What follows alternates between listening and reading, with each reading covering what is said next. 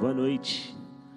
Boa noite, Igreja Batista do Meier. Estamos em culto jovem e hoje vai ser uma experiência um pouco diferente. A pregação vai ser parte 1 e parte 2, então não terá mais tempo de você levantar e pegar a sua água. Pregação parte 1 e parte 2. Feche seus olhos e ore comigo. Senhor Jesus, Senhor Jesus, muito obrigado pelo teu amor sublime amor eterno. Muito obrigado porque as suas entranhas mexeram quando o Senhor pensou na humanidade. O Senhor se doou. O Senhor nos amou e por isso hoje nós cremos, Senhor. Muito obrigado. Continue falando conosco no dia de hoje. Em nome de Jesus. Amém. Amém. Bem, uma vez eu estava na casa de um grande amigo, Caleb, um abraço, meu irmão. E ele é um mentor na minha vida, um pastor, um amigo, um irmão mais velho. Ele é uma mistura de mais ou menos tudo isso. E ele é pastor também. E enquanto ele contava um pouco dos relatos ministeriais dele, ele lembrou uma vez que aconselhou um homem que ele ele estava num pequeno grupo, todo mundo, e pequeno grupo tem essa chance de das coisas fugirem ao controle. E, e esse homem ele tinha vindo do candomblé, ele era da tradição candomblecista e ele se converteu ao cristianismo e ele era um homem assim muito muito muito enérgico e, e, e, aberto. Ele não tinha muita muito medo assim de falar. E num dos pequenos grupos ele virou e disse assim: é, Olha, vou falar uma coisa, hein, pastor. É, depois que eu entrei no cristianismo, é, minha vida começou a dar errado. Eu era do candomblé, eu tinha família, eu tinha amigos, eu tinha emprego estava dando tudo certo na minha vida, aí eu me converti ao cristianismo, começou a dar tudo errado. E ele começou a reclamar, né, no pequeno grupo, aí gerou aquele climão, e esse meu amigo pastor, Caleb, ele sempre tem uma palavra assim, que quebra a perna e que surpreende. E ele disse assim, é, então por que você não volta? Por que você não volta? Volta lá então. Estava dando tudo certo lá, está dando tudo errado aqui, volta para lá. Aí aquele homem virou para ele e disse assim, questão é que eu não consigo. Eu não consigo. Isso me lembrou uma conversa que eu tive com a minha prima, que talvez esteja nos ouvindo. Ela é nova, está aí 11, 12 anos, e ela está numa fase assim meio rebelde da vida. Muito calada, está bem quieta, talvez você já tenha filho e ele já passou por essa idade, você talvez se lembre. Tem uma hora que os filhos eles ficam mais calados mesmo, né? E uma vez a gente estava conversando, e eu e minha tia sentado lá na sala de casa, e minha tia ela veio lamentar, ela veio, eu não estou mais conseguindo entender e acompanhar a Elis. Não estou mais entendendo. Porque porque enquanto eu, eu tento falar com ela, ela, ela virou uma vez para mim e disse que não crê mais em Deus. Não crê mais em Deus. E aí, nesse momento, minha tia se vira para mim, né? Sou pastor. Ela fala: Me ajuda aí que eu não sei mais o que conversar com ela. Minha prima ouviu isso e sentou na sala junto com a gente. E quando ela sentou, eu falei: Qual que é essa história aí? Você não crê mais em Deus? Não crê mais em Jesus? Ela falou assim: Não, não creio não. Ela falou: E por que, que você crê? Aí eu, pô, eu sou pastor, formado na Faculdade Latino-Americana de Teologia em São Paulo. Sou especializado em Ciências da Religião e Ensino Religioso pela Faculdade Teológica Sul-Americana, em Londrina. Sou mestrando em Teologia pela Pontifícia Universidade Católica, PUC, Rio. Eu virei para ela e falei: também não sei, também não sei, não faço ideia. Só sei que eu creio. Só sei que eu creio. Eu creio. Eu creio em Jesus. Parece que num primeiro instante, num primeiro instante, não tem problema. Não tem problema essa ser a nossa resposta. Isso lembra um pouco a resposta de Pedro. Por que, que você crê em Jesus? Vocês não vão me abandonar? E Pedro vai lá e fala assim: Ah, não tem para onde ir, só você tem palavra de vida eterna. Mas eu fui fazendo essa pergunta para quem estava aqui no staff do culto hoje, e vieram várias perguntas. Existem pessoas que creem em Jesus porque é, tiveram a experiência com o, o, Deus dos antepassados, sabe? Meu pai me criou na igreja, minha mãe me criou na igreja, sempre falou de Jesus, de Deus, do Espírito Santo, e eu creio, porque eu, em algum momento eu topei com ele nesse meio, quando eu ia para a igreja, quando eu estava com ele, eu tive uma oração respondida, eu vi a mão de Deus atuando na nossa vida, na vida da minha família, é, e eu creio, eu creio, eu só sei que eu creio. É, é, num segundo grupo, talvez a resposta foi: ah, porque ele morreu por mim. Ele me salvou, mas salvou do quê? Do pecado. O que é pecado? Ah, pecado, pecado é o que vai fazendo mal. O, o ponto é que essa pergunta, por que você que está me ouvindo crê em Jesus, ela, em certo sentido, nos deixa meio desamparado. Porque, em parte, só conseguimos responder, não sei totalmente, eu sei que eu creio, como eu respondi a minha prima. Mas, por outro lado, nós precisamos tentar dar um pouco de sentido para essa nossa fé. E é por isso que eu começo a nossa história em Gênesis. Em Gênesis. Temos aqui um símbolo para o Gênesis, um símbolo para a criação. Está aqui. Gênesis capítulo 1, versículo 1. Deus criou os céus e a terra. Na verdade, muito provavelmente, lendo ali Gênesis 1, parece que o mundo era uma grande confusão de águas no escuro. Uma grande confusão de águas no escuro que o Espírito Santo ele passou, ou o Espírito, a ruar, o sopro, passava, e em um momento Deus inicia o processo de criação desse espaço caótico que eram essas águas no escuro. Deus começa a criar. E aí, quando ele cria, ele diz: haja luz. E aí Deus separa dia e noite, luz luz e trevas. Dia 1. Um no segundo dia, Deus foi lá e separou é, mar do céu. Deus separa mar do céu. Foi o segundo dia. No terceiro dia, Deus separa mar da terra. Então ele separa a luz das trevas, dia e noite, é, mar e céu, e separa mar e terra. Aí isso foi o terceiro dia. Quarto dia, Deus cria as aves e os peixes do mar. Quinto dia, Quinto dia, não, quarto dia ele cria, desculpa, sol e lua. Quinto dia, aves e peixes do mar. Sexto dia, ele vai lá e cria os humanos, homem e mulher os criou, e os animais terrestres, os domésticos, os répteis. Ele cria os animais. É, se você reparar bem, eu aprendi isso com o pastor, essa poesia do capítulo 1 de Gênesis, que termina lá no sétimo dia, onde Deus olha tudo que fez e descansa, essa poesia ela é uma grande obra da correspondência. Ela é uma grande obra da correspondência. Por quê? Porque Deus, nos primeiros três dias, ele cria algo, e nos outros três dias, nos restantes dos dias, ele, ele cria coisas para colocar onde ele criou, coisas que possam corresponder ao que ele criou. Então ele cria o, o, o dia e noite faz haja luz, aí no quarto dia ele faz algo correspondente ao primeiro dia, sol e lua.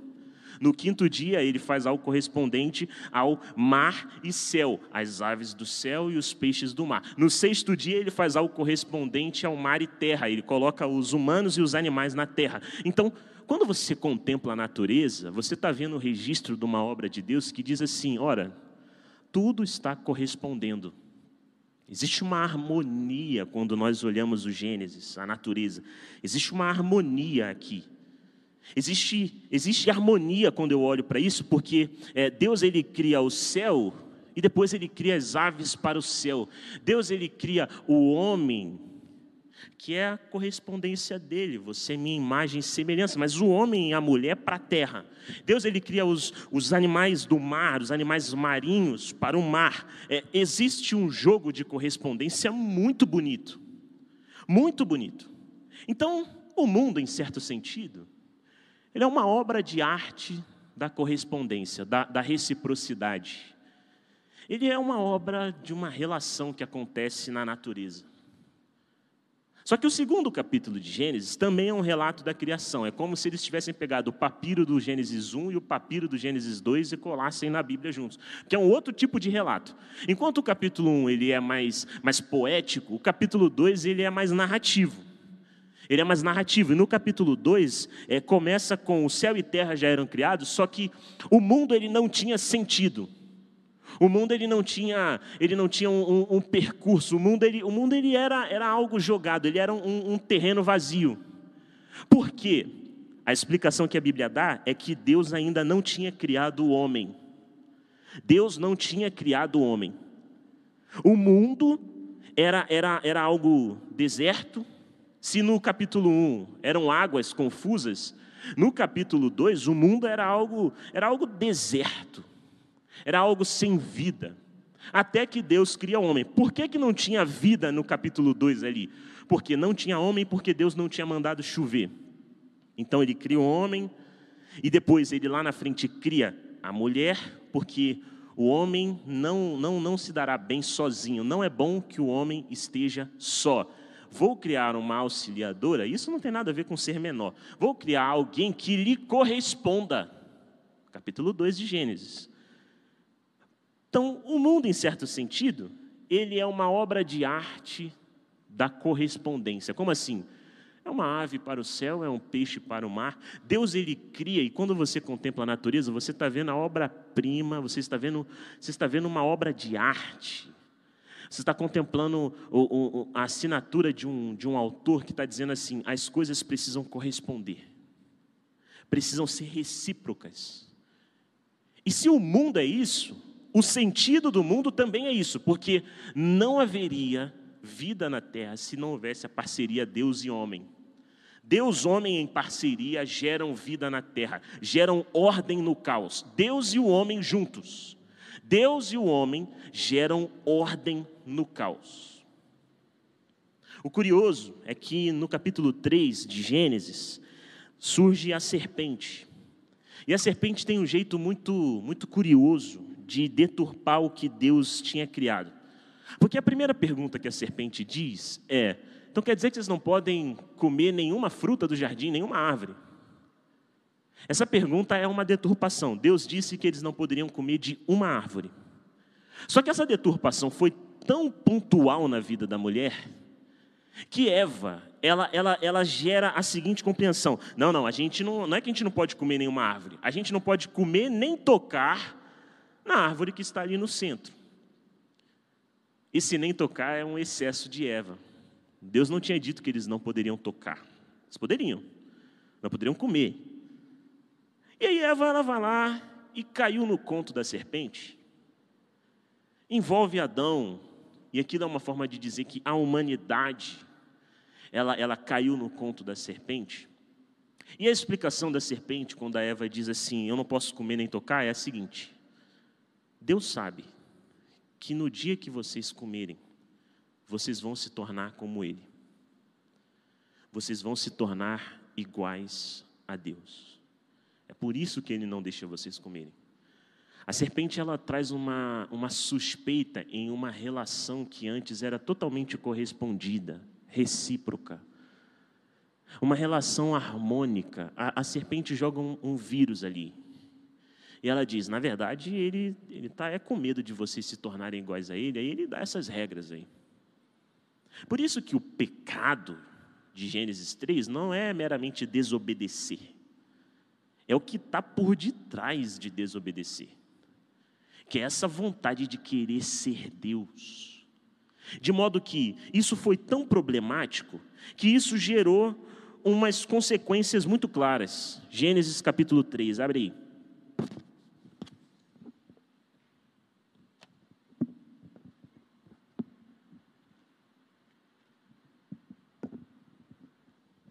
Então Deus disse à serpente: Por que fizeste isso? És maldita entre todos os animais domésticos e todas as feras selvagens.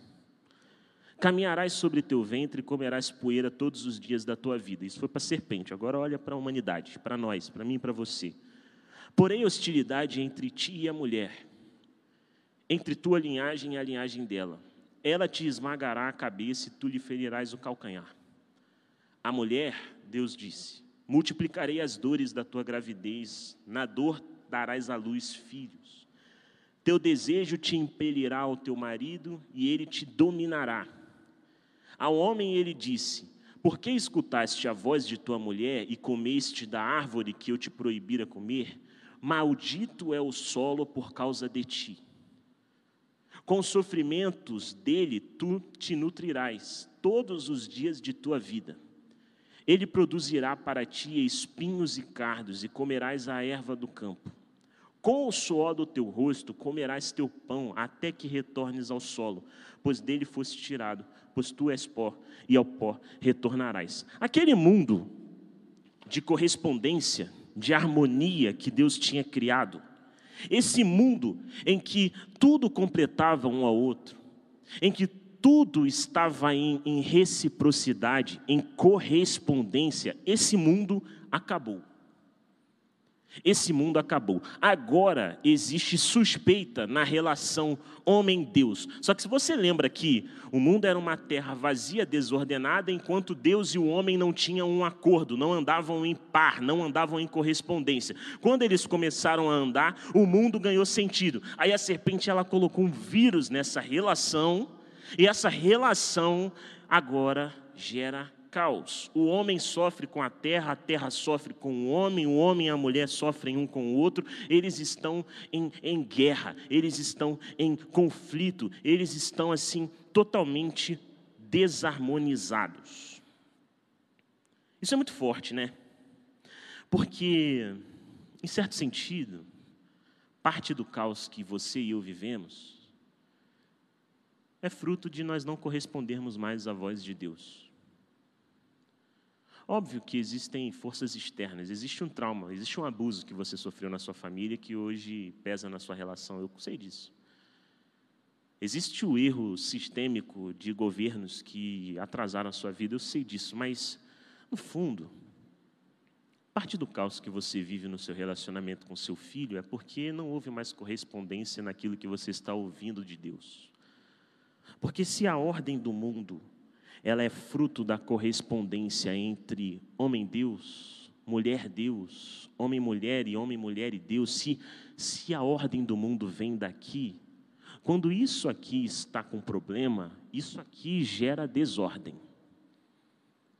Então, pode ser que o problema que você está tendo com sua filha seja porque você não está mais sensível à voz de Deus, ou o problema que sua filha está criando com você é porque ela não quer mais ouvir a voz de Deus, não quer mais ser correspondente a Deus. Não corresponde mais.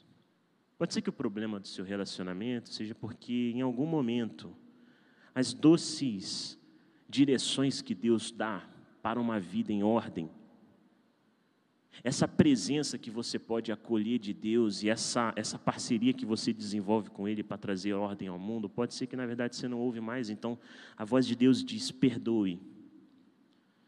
Mas nós escolhemos ouvir outra coisa, e quando não há correspondência, se o mundo é uma obra de correspondência, quando não há correspondência, o resultado é o caos.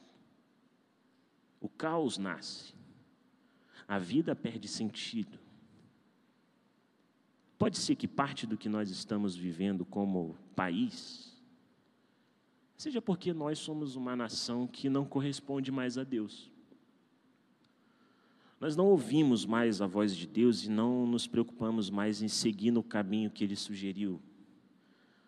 Andar na instrução, na Torá, Torá, instrução, caminho seja porque a gente não quer mais ouvir da parte de Deus e quando não há mais correspondência, existe causa. A gente ouve da parte de Deus, divida, não acumule, seja generoso, perdoe, não se vingue, mas a gente quer se vingar, não perdoar. A gente a gente está com um problema de correspondência aqui.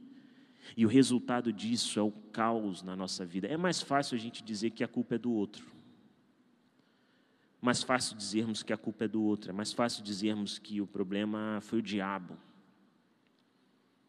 que o problema foi o PT, que o problema foi o Bolsonaro. Mais fácil a gente dizer que. Mas na maioria das vezes a gente pode também fazer a leitura: é. Falta correspondência. Minha vida está em desordem, sem vida, está como uma terra sem, sem, sem fruto, uma terra improdutiva, porque Deus está mandando a chuva, mas eu não estou querendo trabalhar, porque Deus está querendo a parceria e eu não estou mais. Pode ser que o caos que a gente está vivendo nasça do simples fato de que nós estamos querendo ordem, beleza, vida. Deus olha a criação e diz que isso é belo, que isso é bom, que isso. Pode ser que nós estejamos assim carentes disso, porque a gente está querendo viver sozinho e esquece de que a ordem para um mundo sem forma e vazia, para um mundo sem vida, nasce de corresponder a Deus. Uma correspondência a Deus.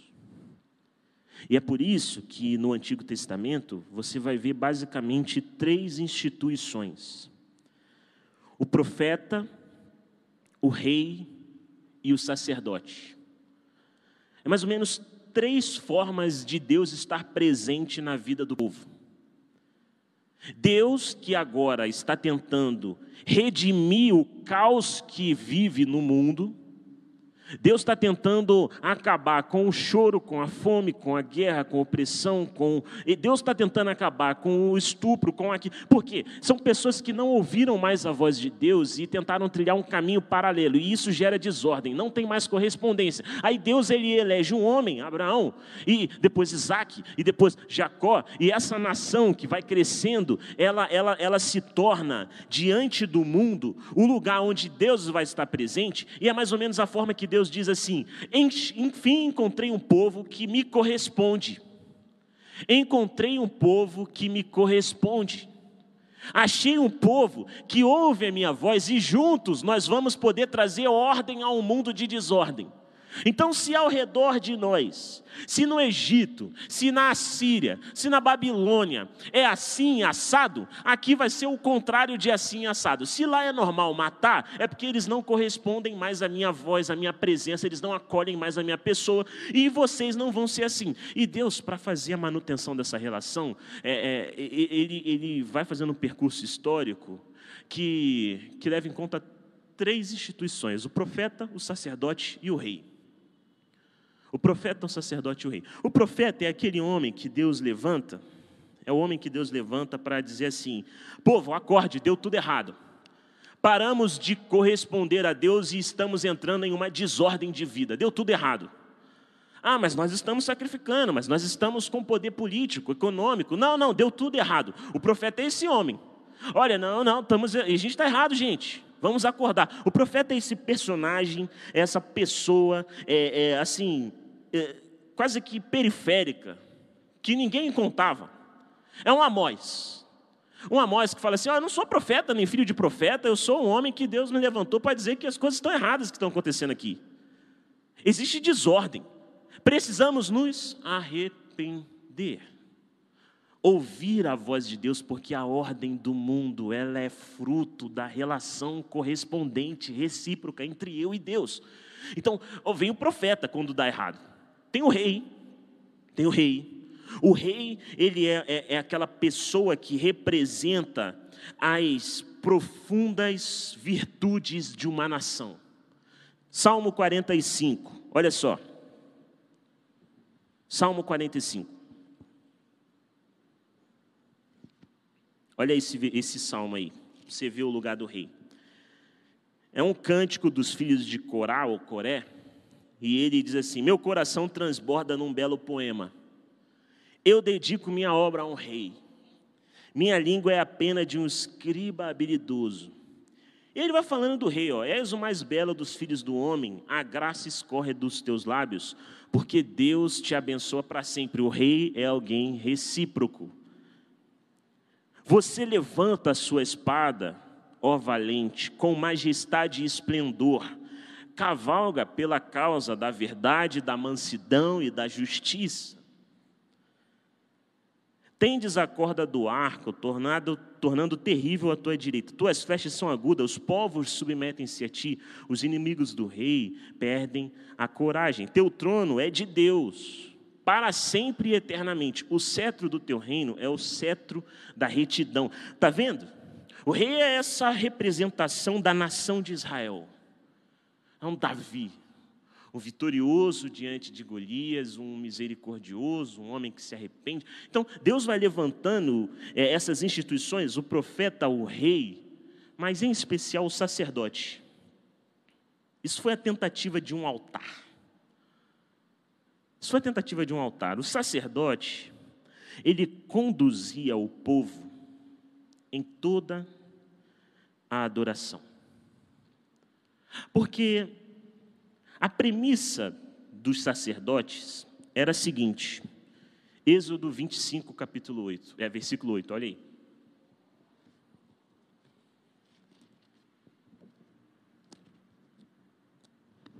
No celular é mais fácil, né? Olha o que o sacerdote fazia. Faze-me um santuário para que eu possa habitar no meio deles. Eu que fui expulso dessa relação, quero habitar no meio deles. Eu quero estar no meio do povo, para que quando nós correspondermos um ao outro, nós vamos conseguir trazer ordem para um mundo em desordem. Vai para Levítico 11. Levítico capítulo 11.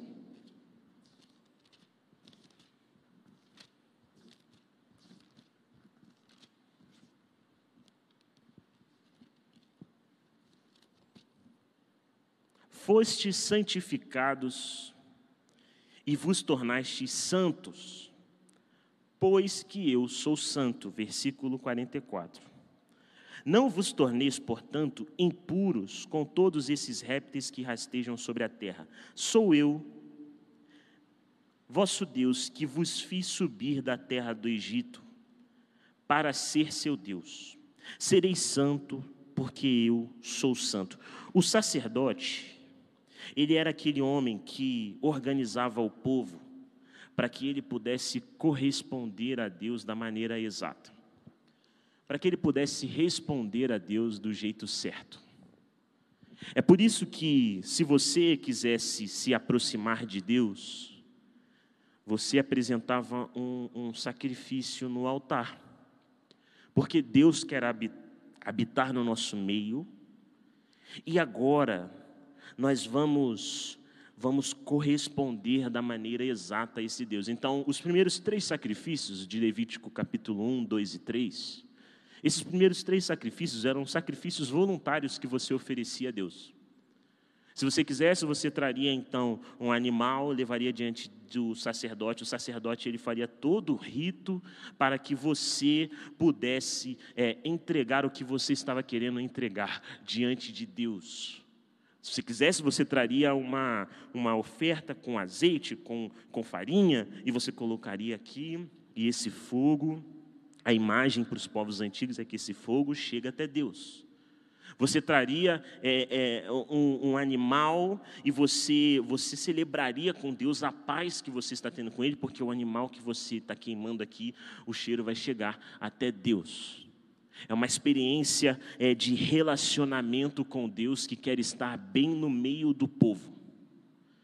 Porque no mundo em, em desordem que expulsou Deus, que agora não tem mais a presença de Deus ali correspondendo, Deus ele começa a fazer suas reinvenções e o sacerdote ele fazia algo muito palpável e muito visível. Muito.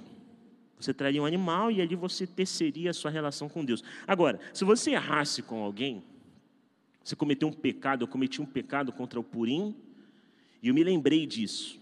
Você vai trazer um animal e aquilo ali vai ser o seu movimento de arrependimento e dessa forma, o sangue, sangue é vida.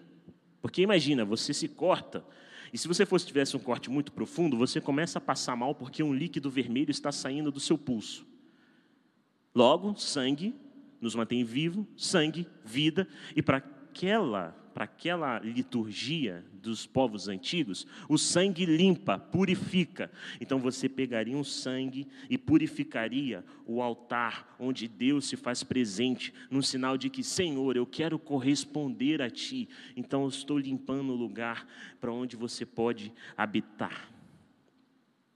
Se você comete um pecado intencional, você pode correr o risco de afastar a presença de Deus e aí você precisa então, junto com seu povo, uma vez ao ano, oferecer um sacrifício para que limpasse, expurgasse o altar, a tenda, o santo dos santos, o véu, para que você limpasse o lugar onde Deus pudesse estar presente. É uma forma de vocês arrumarem a casa para que Deus possa se fazer presente novamente. E assim foi a vida do povo até então. Até então, eles entenderam que algo aconteceu que nós não somos mais correspondentes a Deus. Eles entenderam que algo aconteceu, que nós não mais temos algo recíproco da parte de Deus. E aí Deus levanta profetas, reis, sacerdotes, para que o povo pudesse, ano após ano, dia após dia, se lembrar de que eu preciso me corresponder a Deus, à vontade dEle, à voz dEle, o caminho dEle, a sugestão dEle, a, a, a, as, as visões dEle. Eu preciso, eu preciso abraçar, corresponder a isso, para que o mundo volte a ter uma ordem. E isso era incansável e repetidamente feito. Essa é a nossa história, basicamente, até aqui. É a nossa história. Nós fomos humanos, Adão e Eva conta de nós, que em algum momento ouvimos a voz da serpente e achamos que Deus estava querendo passar a perna em nós. E por isso o caos que nós vivemos na nossa vida hoje o caos que nós vivemos hoje, ele, ele nasce disso aí. Você tem a voz de Deus, mas você escolhe ouvir outras vozes. Você ouve uma voz e diz assim: Israel, perdoe meu filho. Mas você finge que não ouve essa voz e não corresponde mais a isso. E aí suas relações começam a se deteriorar. Você não é mais amigo de ninguém, suas relações começam a ficar superficiais, você começa a sofrer, e o mundo que antes tinha vida, agora vai parecendo um lugar vazio, deserto. O mundo que antes tinha vida, não tem mais. Só que Deus, na sua misericórdia, Ele vai criando novos caminhos tecendo novos caminhos, aí ele levanta um profeta, uma profetisa, um sacerdote, um rei, e ele vai dizendo: Eu quero estar no meio de vocês, mas se vocês continuarem oprimindo uns aos outros, eu não posso estar no meio. Tem um comentarista que diz assim: Sabe como Deus, como um sacerdote da Bíblia explicaria o Holocausto? O assassinato dos judeus? Eu acrescento é, a escravidão, os navios negreiros, sabe como é que eles explicariam? Existe um povo, existe uma nação, existe uma Europa, existe um Portugal que não quer mais ouvir minha voz e ser correspondente a mim. E quando eu me afasto, quando não há mais correspondência, o caos toma conta. O caos toma conta. Isso não é não é precioso para o nosso tempo? Lembrar que parte do nosso caos é porque tão somente deixamos de corresponder a Deus. Lembrar que parte do caos que tem na sua família é porque alguém, alguém não quer mais ser sensível à voz de Deus que vai trazer ordem ao mundo. Alguém está orgulhoso não pede perdão, não estende a mão. Não é, não é confrontador lembrar que talvez parte da minha ansiedade é porque quando vem aquela voz que diz reparta, busque o reino de Deus em primeiro lugar e as demais coisas vão ser acrescentadas, eu, eu, eu expulso essa voz e eu começo a tentar discernir por mim mesmo, e aí sem correspondência não tem mais ordem. Eu sou tomado de ansiedade, sou tomado de medo, sou tomado de angústia. Isso é um problema. Isso é um problema. Por que cremos em Jesus? Guarde o próximo bloco. Isso é para você ficar com a gente aí. Amém. Então, entendemos que ano após ano o povo estava ali. Precisamos corresponder a Deus e ser correspondente a Ele para que o mundo ganhe ordem novamente. Quando algo está errado aqui, todo o resto vai ter um caos, vai ser problemático. Todo o caos da nossa vida pode ser, no seu íntimo, uma falta de correspondência a Deus. O caos que vimos na história é a falta de correspondência a Deus. E ano após ano, o povo ia se organizando para que a presença de Deus pudesse se fazer no meio deles. Então eles sacrificavam, sacrificavam, sacrificavam, porque o sangue que eles estavam usando para limpar o ambiente onde Deus morava, esse sangue ali, ele, ele não tinha como se esgotar, precisava ficar limpando, limpando, limpando, limpando, limpando, até que teve um homem que apareceu na terra. Conhecemos esse nome por Jesus. Parecia um homem. Ali, ali pela região ali do, da Mesopotâmia ali antiga, apareceu um homem chamado Jesus. E esse homem, ele, de alguma forma, os evangelhos vão narrando de que ele cumpria as três funções ao mesmo tempo. Ele era Jesus, o profeta, Jesus, o sacerdote e Jesus, o rei. Por que você acha que chamavam de Jesus filho de Davi? Filho de Davi, tem compaixão de mim. Entendi que finalmente alguém que corresponde a Deus está no nosso meio e essa pessoa consegue gerar ordem, vida no mundo de deserto e de caos. Filho de Davi, tem compaixão de mim, o rei. Jesus, o filho de Davi. Ou Jesus, quando que você vai restaurar então tudo aqui? Vai expulsar os romanos? Você vai limpar essa região aqui da Palestina de romanos? Vamos ser um povo independente de novo?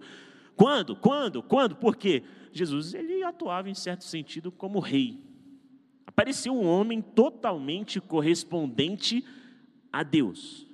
Ao ponto de, em uma de suas falas, ele virar e dizer assim: O que eu falo, o Pai fala, o que eu não falo, o Pai não fala. Eu e o Pai somos um. O que o Pai pensa, eu penso, o que o Pai não pensa, eu não penso. O que eu, eu penso, o Pai pensa, e a gente tem, a gente tem essa, essa correspondência lá da criação. Eu não sou o tipo Adão, sou outro homem. Porque Adão não correspondeu e veio o caos. Eu correspondi. Eu correspondi a Deus. Eu tenho reciprocidade com Deus. Ele fala algo, eu obedeço. Ele, ele diz algo, eu obedeço. Eu sou um homem correspondente. E ele apareceu hora que as pessoas identificavam como um rei, um filho de Davi, um homem abençoado um homem, um homem que vai ser assim o regulador, o legislador, é, é um homem que vai ser um, um referencial para a nossa organização enquanto nação. Jesus ele surge como esse esse homem. É, ou Jesus também apareceu como como um profeta. Ele entra no templo e ele diz: tem algo errado. Isso não está correspondendo a Deus. Isso não está em sincronia, em harmonia com Deus.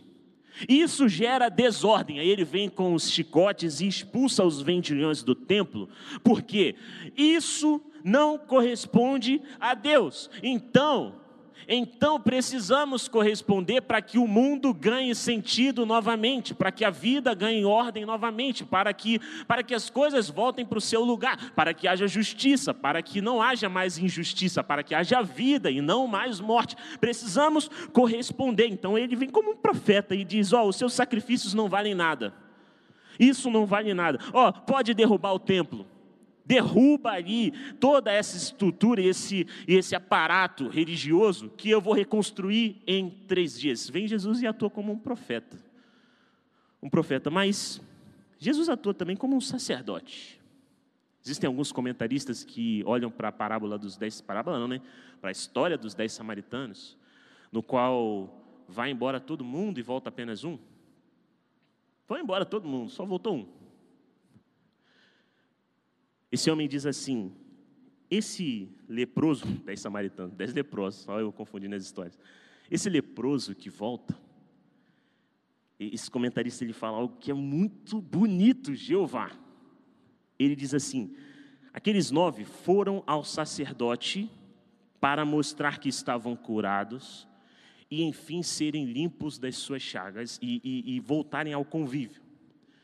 Mas um homem percebeu que o sacerdote de verdade é Jesus.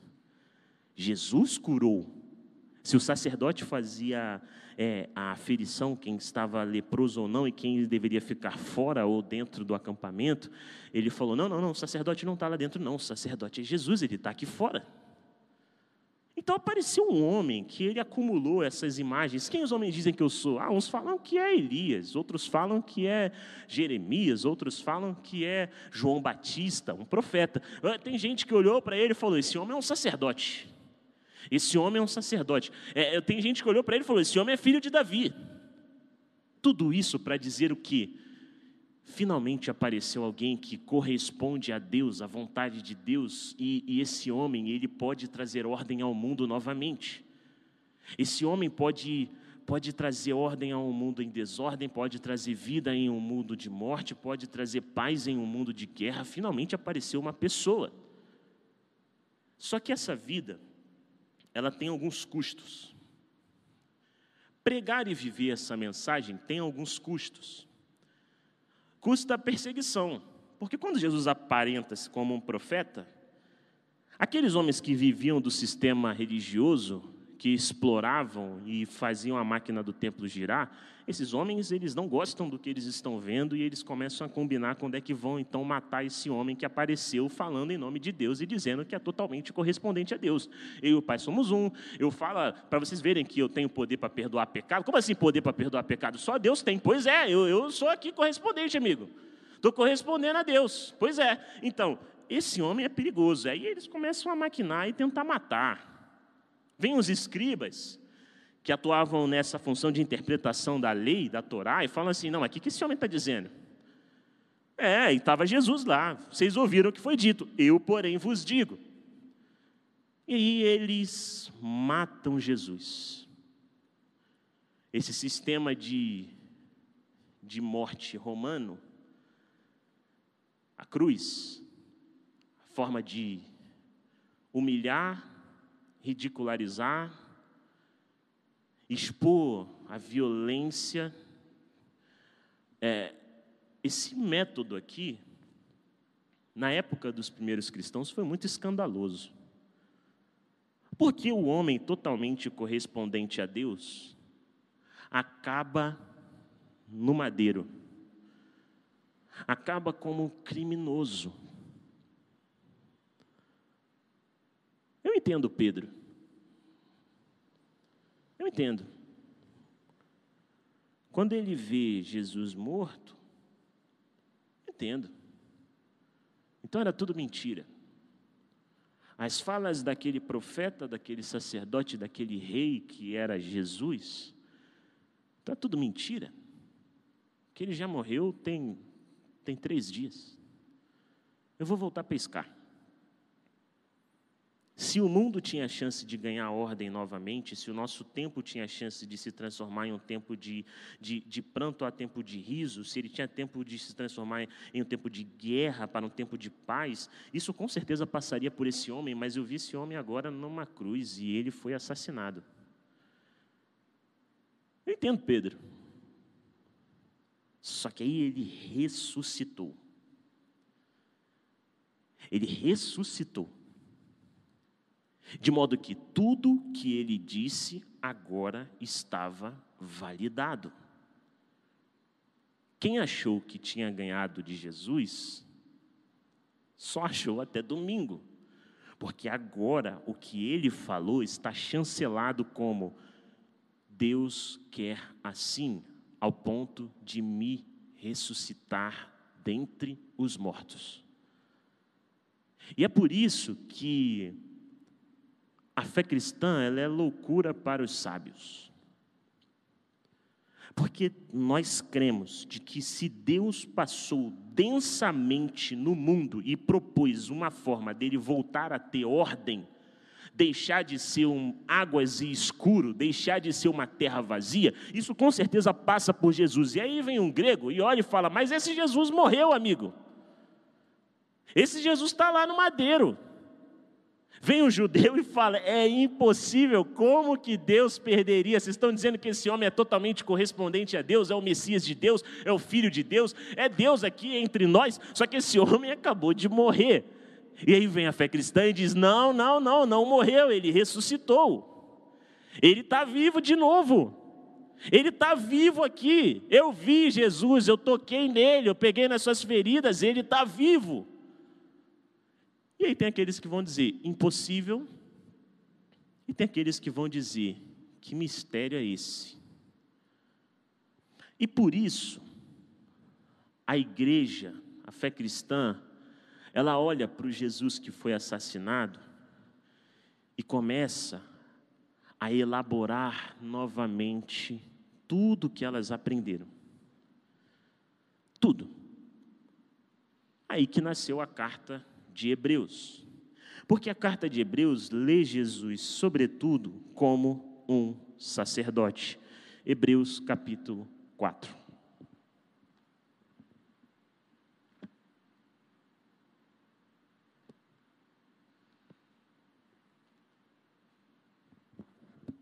Hebreus 4, 14. Tendo, portanto, um sumo sacerdote eminente, que atravessou os céus.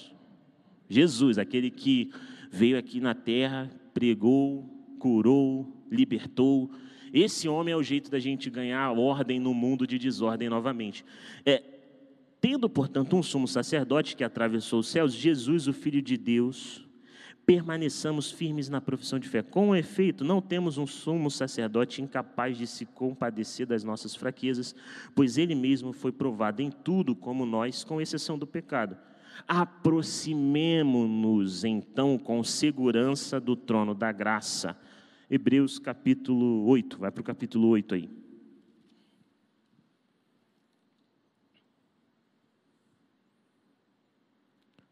O tema mais importante da nossa exposição é este: temos tal sacerdote que se assentou à direita do trono da majestade nos céus.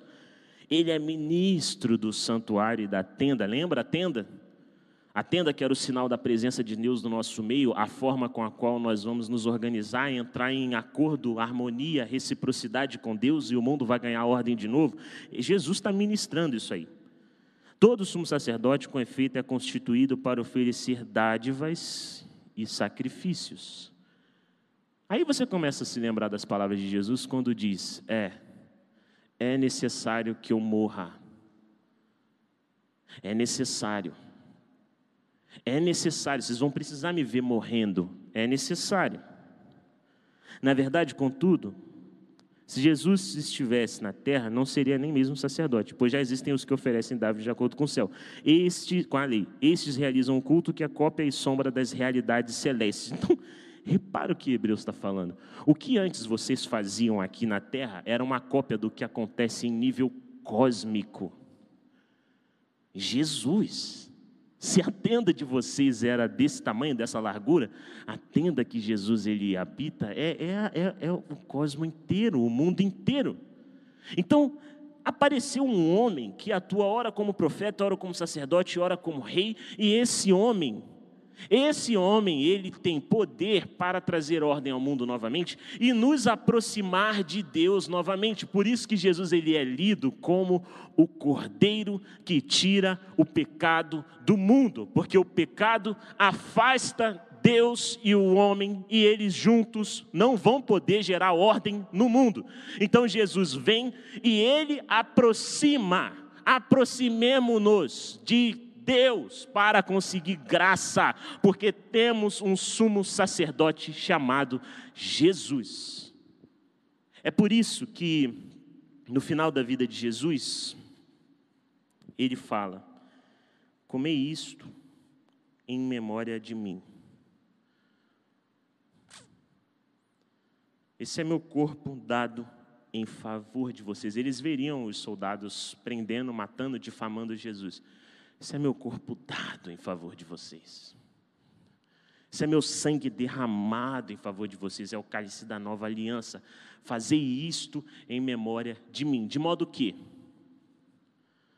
toda vez que lembramos de Jesus, cremos nas palavras de Jesus e repetimos os gestos de Jesus, a terra sem forma e vazia ganha vida e ordem.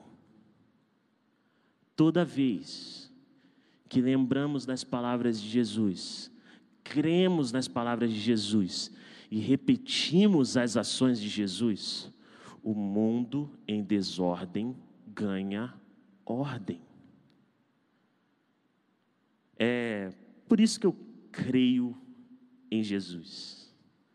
Foi desonesto com quem estava aqui, porque eu perguntei e vocês tinham que responder em dois minutos. Mas eu creio em Jesus. Primeiro, porque eu não conseguiria não crer. Fui tomado por uma presença, por uma companhia que eu não consigo mais ignorar. Por isso eu respondo que nem meu amigo Rafa. Que nem meu amigo Pedro, apóstolo, que diz: Para onde eu iria se só tu tens palavra de vida eterna? Mas quando eu vou tentando dar sentido para isso, eu vou lá e digo: É, é. Eu creio em Jesus. Como? Lembrando de Suas palavras, crendo nas Suas palavras e repetindo Suas ações, porque é assim que o mundo ganha sentido novamente. Porque o mundo está em desordem. O mundo está desordenado, mas eu sei que quando eu lembrar das palavras de Jesus, crer nas palavras de Jesus e repetir o que ele me mandou fazer, eu vou trazer um pouco de ordem para um mundo em desordem.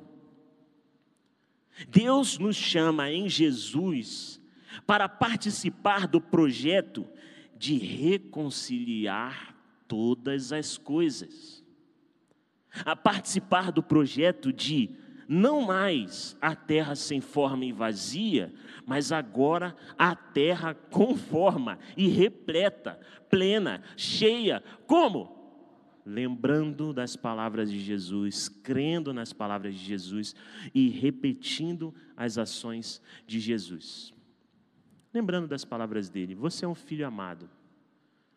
Talvez parte do caos que tem na sua vida é porque você só consegue agora ouvir a voz da culpa, ouvir o retrato dos erros que você já cometeu, e não mais a doce voz de Jesus, e sua vida vai entrando num caos porque você se afasta de relacionamentos com medo de mostrar quem você é.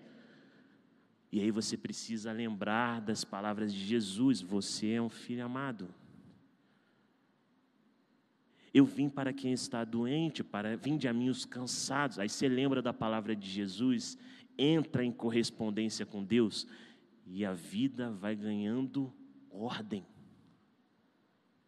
É preciso crer nas palavras de Jesus de que o nosso acesso a Deus não é garantido pela força das nossas mãos e dos nossos méritos, mas é garantido pelo, pelo sacrifício que ele cometeu. Como assim?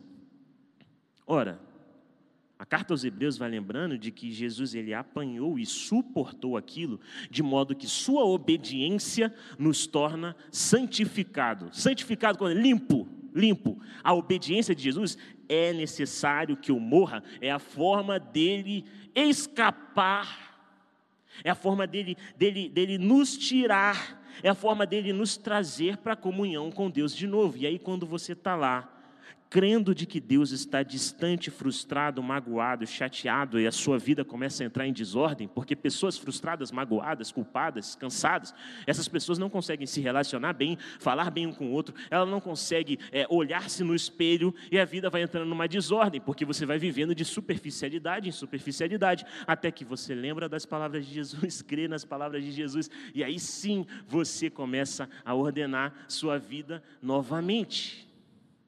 Gás, que isso? Eu não falo em língua, mas se eu falasse era agora, era a hora. É repetindo as ações de Jesus. repetindo, dando a vida. Você já reparou que a fé cristã avançou por meio da repetição do movimento de Jesus? São pessoas que estão andando dizendo: achei a forma que a vida ganha ordem novamente. É só lembrar, crer e repetir as palavras de Jesus. E aí essas pessoas, elas começam a ser perseguidas. Aí eles lembram da palavra de Jesus. Bem-aventurado aqueles que são perseguidos em nome da justiça. Então, aí as pessoas começam a ser pacificadores. Bem-aventurados são os pacificadores, elas vão lembrando. E até o momento que elas morrem. Mas, mas, mas o que eles estão trazendo não morre com eles.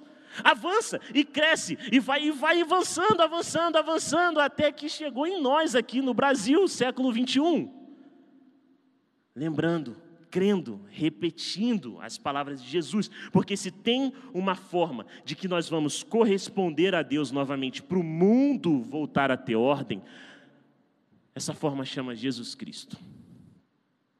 Então, Elis, minha prima, eu creio em Jesus, porque quando eu lembro de Suas palavras, creio em Suas palavras e repito Suas ações, eu estou em sintonia com Deus e o mundo ganha sentido novamente. Eu não vou encontrar isso em lugar nenhum. Não vou encontrar isso em pessoa nenhuma. Eu creio em Jesus, porque lembrando de Suas palavras, crendo em Suas palavras e repetindo Suas ações, o mundo sem forma e vazia encontra forma e plenitude o mundo sem forma e vazia, a terra sem produtividade, quando eu estou em correspondência com Deus, ela ganha de novo. Então eu creio em Jesus. Isso quer dizer crer em Cristo. É assim.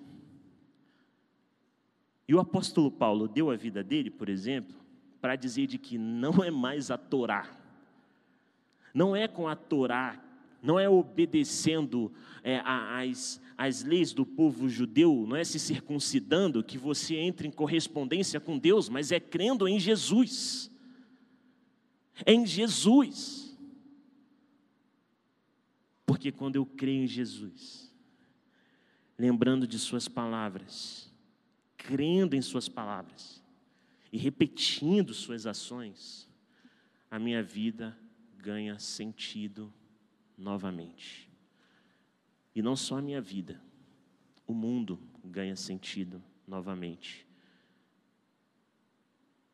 Essa é a forma de reorganizar um mundo desorganizado, de trazer vida para um mundo em morte, de trazer ordem para um mundo caótico. Eu creio em Jesus e não me envergonho disso. Vamos cantar.